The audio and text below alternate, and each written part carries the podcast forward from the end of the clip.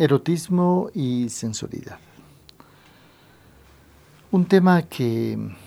no puede dejarse de lado, sin embargo, vamos a tocarlo, abordarlo introductoriamente, dado que hay un programa especial sobre sexualidad sagrada que podrá oportunamente accederse a él, pero más adelante. Es importante que la mujer tenga claro este aspecto convertido en tabú, en zona prohibida, eh, en un tema casi nunca comentado abiertamente. Eh, cuando hablamos de sexualidad, estamos aludiendo a algo también espiritual, estamos hablando de la energía base la vida, un poco más en términos literarios o incluso apoyándonos en la mitología griega, estaremos hablando de, de Eros, al que se le atribuye la responsabilidad por todo lo que es el enamoramiento, la atracción. Eh, Eros, el dios de los enamorados, el amor, el deseo, Cupido sería en la versión romana, Eros, hijo de Afrodita, la diosa del amor, en la versión romana Venus, la diosa del amor y la belleza, Afrodita. Em, algunos detractores de todo este contexto eh, convirtió en tabú pues hablan de, más bien lo asocian con la lujuria, la lujuria entendida como exceso, así para nosotros es abundancia y la vida es abundante. Eh, sabemos que este es un tema tabú, sabemos que estamos en, en, un, eh, en una civilización aún que sigue con resabios medievales de prohibiciones, de represiones, eh, sabemos que en ninguna reunión social se habla abiertamente de temas como el orgasmo, el, el clítoris, la insatisfacción de la mujer. Estos son temas que en los clanes se van a abordar con total naturalidad, ¿no? No, no se puede no hablar, sabemos la importancia del orgasmo, sabemos la importancia de una sexualidad sana, bien vivida, sabemos la importancia de del amor no solo en su versión platónica, así idealizada, eh, o incluso en su versión mística, que me parece maravillosa, ¿no? cuando se alude a la unión del alma, a la eh, unión espiritual, a situarse más allá del sentimiento. Todo eso es totalmente eh, natural, necesario, pero también tenemos que dejar de sonrojarnos, tenemos que abandonar pudores. Eh, el pudor es pornográfico, el pudor es obsceno. Si nacemos desnudos, si no podemos avergonzarnos de lo que somos, no podemos continuar hablando con alusiones indirectas de cosas tan naturales como el origen de la vida que procede de un acto de amor a través del manejo de la energía sexual de dos personas que sintieron la atracción respectiva. esto, esto es algo que se va a abordar de una y de otra manera en las reuniones de los clanes. Eh, por supuesto que nosotros no reducimos el eros a lo sexual, ni lo asociamos exclusivamente con un deseo sexual, ni con un placer sexual, cuando éste puede tener múltiples connotaciones. Es muy importante ir em, abordando este tema de una manera muy amplia, fundamentalmente sin miedo, sin el temor de ser, eh, de ser incomprendidos o malinterpretados, pero hace falta otro paradigma, ¿no? Hace falta un paradigma a partir del cual se pueda ir comprendiendo el tema de la sexualidad de otra manera, el tema del cuerpo de otra manera. Eh, ahora que estamos aludiendo al tema del erotismo y la sensualidad, es fundamental lo que acabo de decir de no reducir lo erótico a lo sexual ni asociarlo estrictamente al deseo y placer sexual, cuando en realidad estamos hablando de atracción, estamos hablando de un lenguaje erótico, estamos hablando también de que esto se va adecuando a, eh, a cada personalidad, a cada cultura, a cada momento eh, histórico. Cuando hablamos de eros estamos hablando de la involucración de todos los sentidos. Sí, ahí está el olfato como un elemento altamente erótico con los perfumes, los aromas, ahí está el tacto con la caricia convertida en placer a partir de, eh, del contacto con el cuerpo, en especial de determinadas zonas. Ahí está la vista y sus detalles, ese banquete visual que nos permite estar en presencia de una fuente de placer. Ahí está el sentido del oído, a través de la música, a través de, de los sonidos, también otra fuente importante de placer. Y ahí está el sentido del gusto y esa capacidad de disfrutar de los alimentos, es decir, el placer es nuestro alimento, ¿no? Y por cuantas más vías eh, vayamos eh, posibilitándonos, mayor será el equilibrio y la salud. Por eso nos oponemos rotundamente a que cuando se habla de algo erótico, estemos reduciendo a lo sexual cuando todo es sexual y nada es sexual. Es decir, todo puede ser una fuente de placer. Y es esta capacidad que la mujer se quiere ir eh, recuperando, involucrando a todos los sentidos y que esto se vaya convirtiendo en un estilo de vida. Es decir, un estilo de vida orientado al placer. Nosotros no entendemos el erotismo eh, asociado a una especie de pasión por lo sexual, sino pasión por la vida, pasión por el amor. Obviamente hablar de erotismo y hablar de sensualidad está totalmente conectado, entendido eh, la sensualidad como el amor sensual, como el amor vinculado a los sentidos y al deseo, eh, pues y ese generador de atracción que se va dando en momento en que esto se va expresando. Eh, algunos de sus críticos hablan de que es una estimulación exacerbada de, del deseo y en realidad es básicamente estimular eh, o más bien posibilitar espontáneamente eh, situaciones que se van dando de manera natural. ¿no? El placer que siente un bebé al lactar es absolutamente pues sexual, sería desde la escuela psicoanalítica, y, eso no se aprendió. Es decir, aquí hay un elemento muy importante que ir eh, tomando en cuenta, que hay parte, un porcentaje de todo lo que sea erotismo y sensualidad,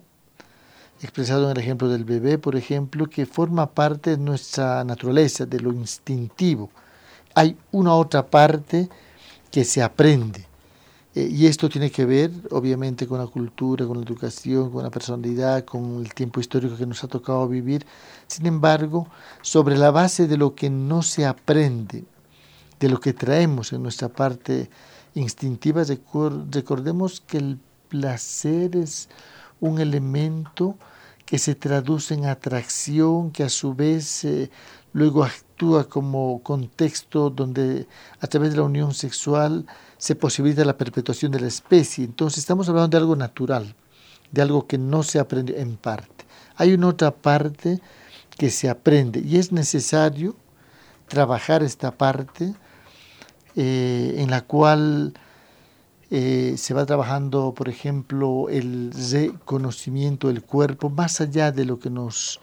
dijeron, de lo que nos prohibieron, de la vergüenza que nos inyectaron, de los miedos que nos fueron inoculando. Es fundamental el reencuentro con el cuerpo, eh, el reencuentro con la sensibilidad del cuerpo, el reencuentro con la libertad del cuerpo, para ir generando la confianza necesaria, imprescindible para que una persona, en este caso, para que una mujer pueda ir disfrutando, para que una mujer pueda ir eh, vivenciando el erotismo y la sensualidad de manera natural, ¿sí? confianza en ella misma. Y esto a su vez tiene un prerequisito que podríamos decir es estar en un nivel de aceptación, de estar conforme contigo misma. En este caso estamos hablando de lo corporal, dado que al hablar de sensualidad estamos hablando de los sentidos, los sentidos se expresan en el cuerpo y esto permite que la mujer pueda eh, pues ir construyendo eh, confianza a partir de un hacer las paces con su cuerpo, de un estar conforme con ella misma, de estar así como feliz, orgullosa de sí misma, de ser mujer para empezar. Desde ese punto de vista, podríamos decir que la sensualidad eh, es un territorio para ser explorado, para ser reconocido y para ser gradualmente expresado. ¿sí? Muy importante, sabemos que la educación actual no contempla absolutamente nada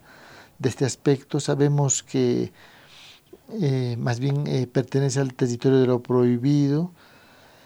Em, sin embargo, a partir de una reconciliación con lo que la mujer podía denominar erotismo y sensualidad,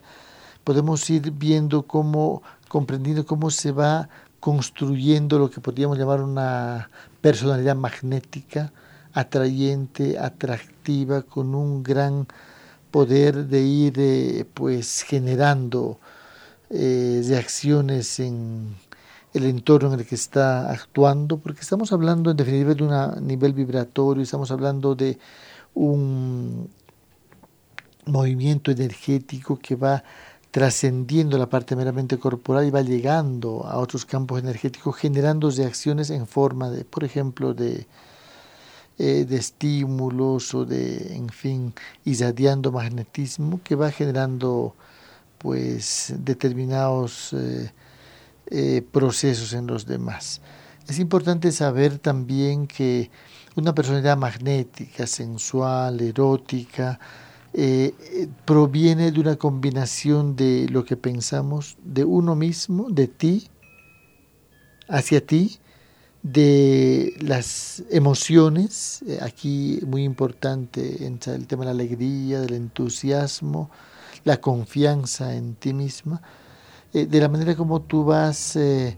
relacionándote con tu cuerpo, esto a su vez se va traduciendo en un lenguaje corporal que te permita ir expresando lo que, lo que tú eres, lo que tú sientes, convirtiéndolo en una actitud ante la vida, entonces, para nosotros que estamos proponiendo una filosofía de vida, que estamos proponiendo el, encuentro en forma de reuniones de mujeres, en clanes, a cargo de un liderazgo femenino, en la presencia de las musas, es eh, un tema que lo tenemos que ir abordando con total naturalidad, sabiendo que esto, tanto el eros como la sensualidad, proviene eh, del interior, del mundo interior que le permita a la mujer eh, decirlo sin palabras, así como el lenguaje corporal que está eh, pues conforme, agradecida, feliz, orgullosa de ser mujer, de vivir su, su sensibilidad, su sensualidad, su capacidad de producir efectos distintos en el entorno. La mujer tiene la característica de ir generando un impacto en el masculino de manera bastante notoria, esa especie de atracción. Es un movimiento de energía, no es un manejo de energía, es la presencia de Eros, diríamos, eh, comenzando a moverse en el entorno. Eh, y este es un contexto en el cual afloran los sentidos, aflora la sensualidad, se genera la atracción a varios niveles. Es una especie de atrevimiento vibratorio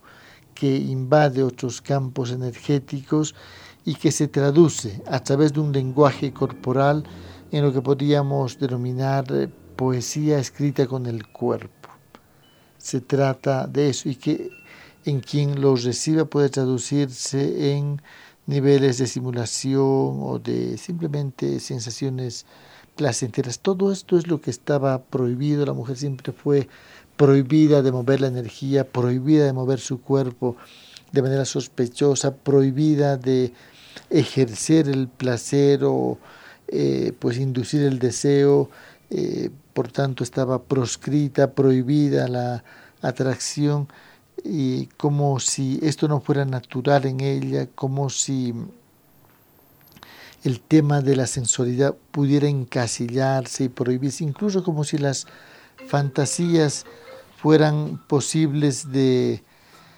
eh, de prohibirlas, nada más saludable para una mujer libre que ella pueda pues volar con sus fantasías, que pueda dejarse llevar por todo ese nivel de, de fantasías, eh, de imaginación direccionada que la permita básicamente disfrutar, eh, disfrutar la vida. Em, quiero recordarte que em, esto es apenas un abordaje introductorio del tema de sexualidad sagrada que forma parte de un otro programa que a manera de especialización se puede eh, solicitar más adelante. Eh, pero sin embargo, en esta parte decirte que será muy importante que el contacto, el manejo del tema y el lenguaje corporal en las reuniones de clanes sea bastante fluido, bastante libre, que se permitan a veces tomar baños de luna desnudas si el clima y la circunstancia lo permitan, que se permitan a veces bailar en torno a una hoguera, siempre y cuando el contexto social, el entorno lo permitan bailar, danzar desnudas, como se hacía antes, ¿no? como se hacían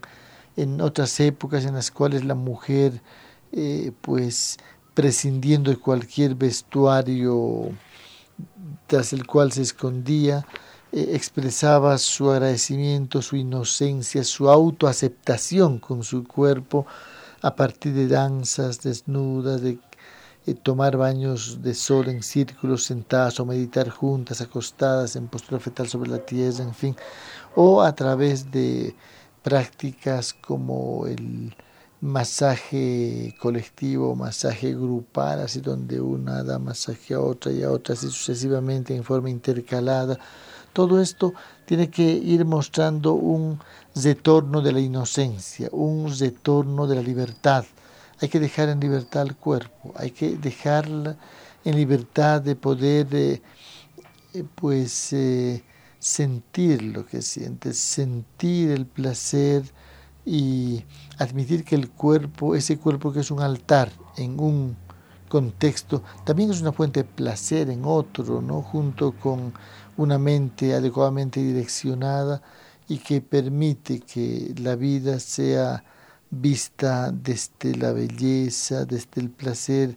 Es que el placer es fundamental, es que una persona que no está disfrutando lo suficiente de la vida, de su cuerpo, de su actitud ante eh, la humanidad todos los días le falta algo y se va rigidizando, se va volviendo más eh, complicada, más infeliz. Es como si el placer fuera un escenario a través del cual la mujer se va conociendo y reconociendo y comenzando a pues explorar las posibilidades que tiene su cuerpo, sus cuerpos. Solo hace falta el paradigma preciso, la libertad necesaria, la confianza suficiente en ti misma. Y el resto a fluir abiertamente, que se vaya dando, que algunas reuniones eh, con salidas al, a la naturaleza, al campo, por ejemplo, a un río, una cascada, permitan un, una relación con tu cuerpo natural, así como las amazonas en su contexto natural, como la mujer indígena en la selva, que el cuerpo eh, no, se, no lo usa, la ropa no la usa por razones de pudor o para esconder determinada parte del cuerpo, que pues lo usa solo por razones ceremoniales o climáticas alguna vez, pero que gran parte del tiempo está desnuda, con algunos símbolos que se van dibujando en su piel, ese contexto de inocencia, de pureza. Eh, proponemos que retone y que los clanes sean esas escuelas en las cuales las mujeres se vayan reencontrando con ellas mismas, que vayan aceptando eh, que hay placer, que hay excitación, que hay sensaciones agradables al contacto con el cuerpo, que ellas mismas aprendan a acariciarse, que ellas mismas aprendan a disfrutarse, que ellas mismas aprendan a contemplarse frente a un espejo y decirse te amo y decirse gracias por esto que es lo que recibimos como vehículo corporal para ir navegando en esta dimensión. Ya lo sabes, ese es un tema que debe ser muy dialogado gradualmente, habrán resistencias, habrán miedos, rigidez al principio, esto es absolutamente normal. Eh, sí, hay que evitar reducir lo, erótico y lo sensual estrictamente a lo sexual. Es lo sexual es una posibilidad, pero además hay que se definir incluso lo sexual, porque hay muchas cosas que no parecen, pero son también sexuales, ¿no? Y, y es importante que esto se aborde con toda naturalidad y fundamentalmente que ninguna mujer nunca más se prive de sentir placer en las circunstancias precisas a través de prácticas ceremoniales, a través de cantos, danzas, contacto, masaje o pues experiencias de sanación o simplemente contacto a la naturaleza, tomar un baño de río, de cascada, desnudas, ir a las aguas termales y meditar en una pileta, en una piscina, si el ambiente externo lo permite o si usamos horas de la madrugada cuando no hay más gente y poder pues recuperar todo esto como parte de nuestro estilo de vida. De eso se trata, ya sabes, erotismo y sexual y erotismo y sensualidad. Bienvenidos a disfrutar, disfruta de todos tus sentidos, disfruta de todo aquello que te genera placer. Recuerda que el placer te alimenta, te ayuda a conocerte, te ayuda a atreverte, es parte de la belleza de esta vida y pues creo que tenemos que estar profundamente agradecidos y, y pues em, llegar al punto de eh, celebrar la vida, disfrutar la vida, sentir los placeres que ella nos regala en todas sus posibilidades y variantes. De eso se trata, ya sabes. Los clanes serán, son la escuela para aprender a vivir todo esto que te acabo de compartir es parte ese aprendizaje en el que eh, pues comienzas a reencontrarte contigo y desde ti con esas infinitas posibilidades de disfrutar la vida, de conocerte, de interactuar con los demás, de seguir creciendo y fundamentalmente disfrutando una vida donde la propuesta es crecer disfrutando. Un abrazo y hasta el próximo audio. Gracias.